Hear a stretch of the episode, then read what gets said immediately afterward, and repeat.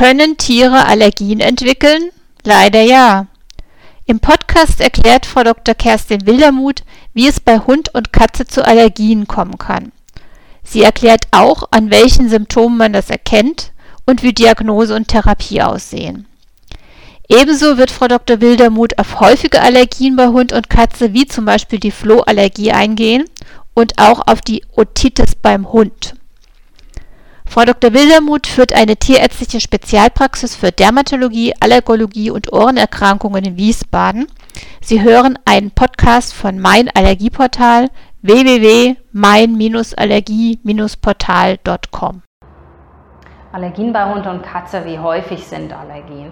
Allergien bei Hunden und auch bei Katzen sind ähm, sehr häufig in einer normalen ähm, tierärztlichen Hauspraxis geht man davon aus, dass ca. 20 bis 30 Prozent der Vorstellungsgründe mit der Haut zu tun haben und davon sind ca. 90 Prozent allergiebedingt die Umgebungsallergie auf zum Beispiel Staubmilben, Pollen, Schimmelpilzsporen in der Luft und auch die Flohspeichelallergie sind die häufigsten Allergien, die es bei Hund und Katze gibt. Es gibt aber auch diverse Tiere, die Futterunverträglichkeiten haben, die sich ähm, wie, ein, wie eine allergische Reaktion bei den Tieren äußern, die zum Beispiel von der Umweltallergie allein durch die Symptome nicht zu unterscheiden ist.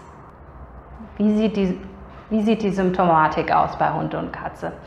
Eines der Hauptsymptome bei Allergien von Hund und Katze ist der Juckreiz. Das ist das Leitsymptom. Die Hunde können dazu Rötungen zeigen, ähm, die zum Beispiel an, vor allem an den Pfoten auftreten, im Bauchbereich, Achselbereich, aber auch ähm, die Ohren sind ganz häufig betroffen, Lefzen um die Augen. Es gibt inzwischen sogar rassespezifische Unterschiede, die man erkannt hat bei Allergien. Bei den einen sind Pfoten mehr betroffen, bei den anderen mehr die Ohren.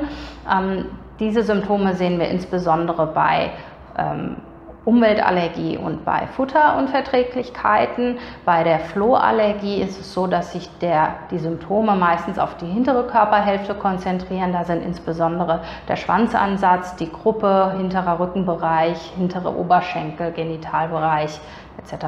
betroffen. Was bedeutet Sekundärinfektion in dem Zusammenhang? Viele Hunde und Katzen mit Allergien können ähm, als sekundäres Problem Infektionen mit Bakterien und vor allem Hefepilzen an der Haut entwickeln. Meistens handelt es sich dabei um Erreger, die ganz normal auf der Haut wohnen, ohne irgendein Problem bei gesunden Hunden verursachen zu können. Bei allergischen Hunden ist es aber oft so, dass die einerseits die Hautbarriere etwas beeinträchtigt ist und im Falle eines Allergieschubs dieser Zustand noch verschlechtert wird, sodass Bakterien und Hefen eine Chance haben, sich zu vermehren und dann sekundär ein zusätzliches Problem darstellen, was mitbehandelt werden muss. Die Diagnose von Allergien beim Hund wird durch das Ausschlussprinzip gestellt. Ähm, wenn sich ein Hund mit Juckreiz vorstellt, sollten erst andere Ursachen wie beispielsweise ähm, Parasiten wie etwa die Fuchsräude oder auch Flöhe oder Flohallergien ausgeschlossen werden durch eine dementsprechende Behandlung. Sollte sich dann der Zustand nicht bessern, kann man sagen, dass der Hund an einer Allergie leidet. Ähm, hier ist als nächster Schritt je nachdem, wie auch die Vorgeschichte des Hundes ist, ähm, bei einer ganzjährigen Symptomatik, zum Beispiel eine Ausschlussdiät, um eine mögliche Futterunverträglichkeit zu diagnostizieren. Tests, die durchgeführt werden bei Futterallergien, ähm, insbesondere übers Blut, sind leider nicht so aussagekräftig, wie wir uns das wünschen würden. Deshalb ist eine Ausschlussdiät mit einer neuartigen, für das Tier neuartigen ähm, Protein- und Kohlenhydratquelle immer noch die beste Option. Eine Umweltallergie wird ebenfalls durch das Ausschlussprinzip diagnostiziert, wenn ein Hund oder eine Katze eine ganzjährige Symptomatik zeigt und der Zustand durch eine Ausschlussdiät nicht besser wird, kann man von einer Umweltallergie als Ursache ausgehen. In manchen Fällen zeigen die Tiere Symptome, die zum Beispiel nur in der Pollensaison auftreten. In solchen Fällen ähm, kann man schon allein durch die Vorgeschichte auf eine Umweltallergie schließen. Wie sicher ist die Diagnose? Wenn man solch eine Allergieaufarbeitung sehr gewissenhaft und gründlich durchgeführt hat, dann kann man sich der Diagnose sehr sicher sein. Dazu braucht man dann keinen Allergietest. Ähm, was für Besitzer sehr wichtig ist zu wissen, ist, dass ähm, es nicht einen Test gibt, der durchgeführt werden kann, um so eine Diagnose zu stellen, sondern dieses Ausschlussprinzip ist ein längeres Verfahren. Das heißt, um wirklich zur Diagnose zu kommen, muss man anfangs sehr viel Geduld aufbringen. Die beste Therapie bei Allergien beim Hund ist eine Vermeidung des auslösenden Allergens. Das können wir bei Flohallergie durch eine regelmäßige Flohprophylaxe, die dann auch das ganze Jahr über erfolgen sollte. Das können wir bei einer Futterunverträglichkeit durch eine ähm, entsprechende Futterumstellung und langfristige Fütterung der ähm, Inhaltsstoffe, die von dem jeweiligen Tier vertragen werden. Nicht können wir das leider bei der Umgebungsallergie auf Pollen und Hausstaub melden. In solchen Fällen ähm, geht es hauptsächlich darum, dem Hund und auch den Besitzern eine gute Lebensqualität zu ermöglichen. Und dies ist von Fall zu Fall unterschiedlich, wie dies erreicht werden kann. Es gibt Hunde und Katzen, ähm, die eine milde symptomatische Therapie brauchen. Das sind zum Beispiel Dinge wie essentielle Fettsäuren, ähm, manchmal auch Antihistaminika, die leider beim Tier nicht immer so gut wirksam sind wie bei uns Menschen, ähm, bis hin zu Shampoo-Therapien, was beim Hund leichter durchzuführen ist als bei einer Katze. Wenn diese Dinge nicht ausreichen oder auch eine insgesamt lokale Therapie nicht ausreicht, können auch Medikamente eingesetzt werden. Ähm, da kommt es auch immer ein bisschen auf die Situation an. Ähm, meistens sind es Medikamente, die eine juckreizlindernde Wirkung haben, die auch je nach Zustand langfristig eingesetzt werden können. Was immer noch als Goldstandard gilt, gerade bei Hunden, die schon sehr früh in ihrem Leben an Umweltallergie erkranken, ist die Desensibilisierung ähnlich wie sie beim Menschen durchgeführt wird. Dazu wird ein Allergietest durchgeführt, entweder als Hauttest oder ähm, durch eine Blutabnahme werden allergische Antikörper bestimmt und dann kann für das Tier eine ähm, Immuntherapie maßgeschneidert werden, die die Dinge enthält, auf die das, Therapie, auf die das Tier allergisch reagiert und es werden Spritzen regelmäßig verabreicht von dieser Lösung, um das Immunsystem wieder an diese Dinge zu gewöhnen. Das funktioniert in ca. 60 bis 70 Prozent der Fälle. Was ist die Flohallergie bei Hund und Katze? Die Flohallergie bei Hund und Katze ist eine der häufigsten Allergieformen, die wir sehen. Je nach flohendemischem Gebiet können bis zu 30, 40 Prozent von Hunden und Katzen mit die an Allergie leiden, von, an einer Flohallergie leiden. Ähm, bei dieser Allergie ist es so, dass die Hunde und Katzen Symptome entwickeln auf den Flohspeichel, den der Floh bei seinem Stich in die Haut injiziert. Es gibt verschiedene Allergene, die der Floh in seinem Speichel trägt. Ein paar davon können eine Allergie öfter verursachen als andere, aber generell ist es sehr schwierig nachzuweisen durch diverse Tests, worauf nun Hund und Katze reagieren. Was sollte man über Flöhe und Flohallergien wissen? Zum einen ist es so, dass Flöhe das ganze Jahr über aktiv sind. Das heißt, ein Hund oder eine Katze kann auch im Winter Symptome von einer Flohallergie zeigen, wenn ein Floh zugestochen hat. Was man wissen sollte, ist, dass Flöhe nicht von Tier zu Tier übertragen werden, sondern der Floh sehr gerne auf seinem Wirt verbleibt, wenn er ihn gefunden ist.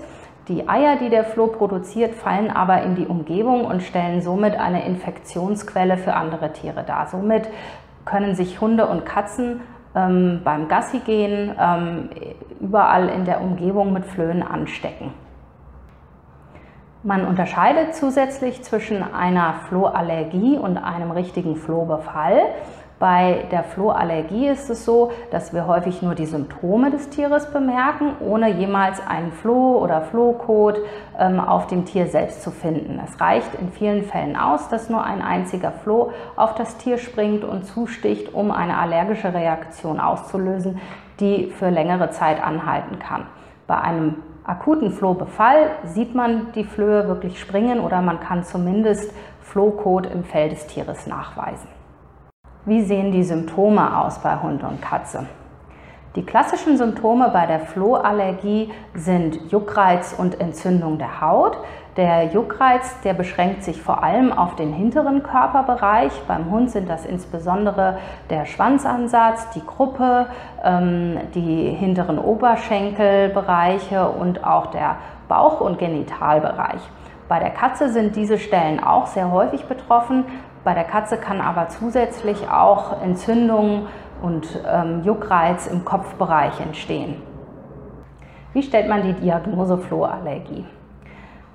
Bei der Flohallergie ist es leider so, dass ähm, Bluttests oder auch Hauttests auf Flohallergie nicht sonderlich zuverlässig sind. Die beste Methode, um eine Flohallergie zu diagnostizieren, ist immer noch eine sogenannte Flohprophylaxe oder Flohbehandlung, die über mehrere Wochen durchgeführt wird und daran wird dann beobachtet, wie sich der Zustand des Hundes oder der Katze bessert. Sollte sich der Juckreiz bessern, dann kann man sagen, dass eine Flohallergie die Ursache war. Natürlich spielt im Zusammenhang auch noch die passende Symptomatik eine Rolle. Für die Therapie der Flohallergie ist eigentlich eine intensive Flohbehandlung mit ähm, Präparaten, die den erwachsenen Floh abtöten, am allerwichtigsten. Viele Hunde und Katzen haben aber zusätzlich sehr starke Symptome äh, mit Juckreiz, äh, wo es eine Weile braucht, bis dieser abklingt. Oder es können auch Sekundärinfektionen auf der Haut noch hinzukommen, die dann dementsprechend mit behandelt werden müssen. Manchmal reichen Shampoos aus, manchmal müssen juckreizlindernde Medikamente zusätzlich noch verabreicht werden, damit die Tiere eine gute Lebensqualität haben, bis die Flohprophylaxe ausreichend wirkt. Was ist eine Otitis beim Hund? Eine Otitis beim Hund bezeichnet man als Ohrenentzündung des äußeren Gehörganges. Das heißt, ähm, der Bereich, der einsehbar ist von außen bis hin zum Trommelfell, welcher mit Haut ausgekleidet ist und dieser Bereich entzündet sich. Welche Mechanismen stecken dahinter? Bei der Otitis externa beim Hund gibt es immer eine primäre Ursache, die der Auslöser für die Otitis darstellt. Dazu gehören ganz häufig Allergien, sei es Umweltallergien auf Pollen etc., aber auch Futterallergien können möglich sein. Andere Ursachen sind zum Beispiel Fremdkörper. Gerade im Sommer, Herbst sind sehr viele Grannen draußen, die, sich, die in den Gehörgang einwandern können und dort Otitis verursachen. Ohrmilben werden hin und, hin und wieder gesehen, vor allem bei ganz jungen Tieren. Oder bei älteren Tieren kann auch mal ein Tumor im Gehörgang Ursache sein, was weniger häufig vorkommt, aber auf jeden Fall auch. Ähm, zu bedenken ist, dass gerade bei mittelalten bis älteren Hunden auch hormonelle Probleme wie eine Schilddrüsenunterfunktion mal eine Ursache für eine Otitis sein können. Wie sind die Symptome einer Otitis beim Hund? Die Symptome, die die Hunde zeigen, die an einer Otitis leiden, können unterschiedlich sein. In den allermeisten Fällen stellen sie sich durch Juckreiz an den Ohren dar. Das kann einhergehen mit Kopfschütteln oder Kratzen an den Ohren. Manchmal zeigen die Hunde eine Kopfschiefhaltung. Ähm, ganz häufig bemerken die Besitzer einen ähm, andersartigen Geruch oder vor allem auch Sekret, welches aus dem Ohr herauskommt. Wenn der primäre Auslöser, wie jetzt zum Beispiel eine Allergie, ähm, eine Entzündung im Ohr verursacht oder beispielsweise bei einer Schilddrüsenunterfunktion, die das Immunsystem der Haut äh, im Gehörgang etwas beeinträchtigt ist, dann haben auch Bakterien und Hefepilze, die normalerweise im Ohr wohnen und dort nichts anstellen können, eine Chance, sich zu vermehren. Das sind sogenannte sekundäre Faktoren, die dann eine Otitis verschlimmern. Das wiederum führt dazu, dass die Schmalzdrüsen im Ohr sehr, sehr viel Sekret produzieren, was bei einem gesunden Ohr nur in geringer Menge produziert wird und von alleine nach außen abtransportiert wird, kann sich in solch einem Fall sehr stark vermehren und im Gehörgang ansammeln. Diese Ohren erscheinen dann erstens sehr dreckig, sind dann auch sehr empfindlich und der die Ansammlung von Ohrenschmalz im Gehörgang kann dazu führen, dass eine Ohrenentzündung weiter aufrechterhalten wird. Wie diagnostiziert man eine Otitis? Die Diagnose einer Otitis wird durch den Tierarzt mittels einer otoskopischen Untersuchung gestellt. Ähm, man kann hierbei schon etwas eingrenzen zwischen allergischer und nicht allergischer Ursache. Beispielsweise kann man nicht allergische Ursachen wie Ohrenmilben oder Tumoren im Gehörgang schon bei dieser Untersuchung gut erkennen. Eine allergische Ursache der Otitis kann man insbesondere daran erkennen, dass die Hunde häufig auch noch andere zur Allergie passende Symptome zeigen, wie zum Beispiel Juckreiz an anderen Stellen, wie an den Pfoten oder am Bauch oder an anderen Körperbereichen. Ähm, zudem spielt oft auch das Alter der Tiere eine Rolle. Wenn ein Hund in jungem Alter bereits Otitis entwickelt und diese eventuell auch mehrfach, das spricht für ein allergisches geschehen, ähm, auch wenn Bericht, Besitzer beispielsweise berichten, dass die Otitis immer wieder von Frühjahr bis Herbst auftritt, aber im Winter ähm, keine Ohrenentzündung besteht, kann man daraus schließen, dass wahrscheinlich eine Pollenallergie die Ursache dieser Otitis ist. Wie therapiert man eine Otitis? Die Otitis-Behandlung ist eine multifaktorielle Behandlung. Zum einen gilt es, dass sekundäre Erreger wie Bakterien und Hefen ähm, behandelt werden. Äh, wenn sehr viel Schmalzansammlung im Gehörgang besteht, sollte auch durch regelmäßige Ohrspülungen zu Hause der Gehörgang freigespült werden, sodass Medikamente besser wirken können und die Haut verheilen kann und auch diese Irritation durch Ohrenschmalz wegfällt. Das Allerwichtigste ist allerdings, dass die Ursache behandelt wird. Das heißt, im Rahmen einer Otitis-Behandlung mit allergischem Verdacht würde man Schritt für Schritt eine Sache nach der anderen ausschließen, ähm, wie zum Beispiel eine Futterallergie als Ursache durch eine spezielle äh, Ernährungsumstellung. Ähm, dann, wenn dies ausgeschlossen ist und man von einer Pollen- oder Hausstaubmilbenallergie ausgehen kann als Ursache, äh, gibt es dort weitere Behandlungsmöglichkeiten bis hin zur Desensibilisierung oder regelmäßigen lokalen Therapie der, Ort, der Otitis oder der Ohren, um ähm, Rezidive zu vermeiden. Häufig sind Otitiden nicht nur ein akuter Fall, sondern können auch in einen chronischen Zustand übergehen. Ist speziell, wenn die Grundursache nicht ähm, äh, angegangen wird. Diese chronischen Veränderungen betreffen dann den gesamten Gehörgang. Es kann zum Beispiel der Selbstreinigungsmechanismus des Ohres nicht mehr so gut funktionieren, sodass ständige Schmalzansammlungen weiterhin bestehen. Es kann in schlimmsten Fällen dazu kommen, dass der Gehörgang verknöchert und eng ist. Das heißt, ähm, die anatomischen Gegebenheiten sind anders als bei einem gesunden Ohr, was, den, ähm, was eine Otitis weiterhin aufrechterhalten kann. Ähm, solche Patienten mit chronischer Ohrenentzündung brauchen sehr regelmäßige Untersuchungen und eine gute Pflege der Ohren, um zu verhindern, dass es zu Rezidiven kommt. In sehr schlimmen Fällen und je nachdem, welche Bakterien auch im Ohr sitzen, beziehungsweise wie eng die Gehörgänge sind, kann es auch einmal ähm, zu einer Ruptur des Trommelfells gelangen. Damit können Erreger aus dem äußeren Gehörgang ins Mittelohr wandern und dann eine Otitis media, also eine Mittelohrentzündung verursachen.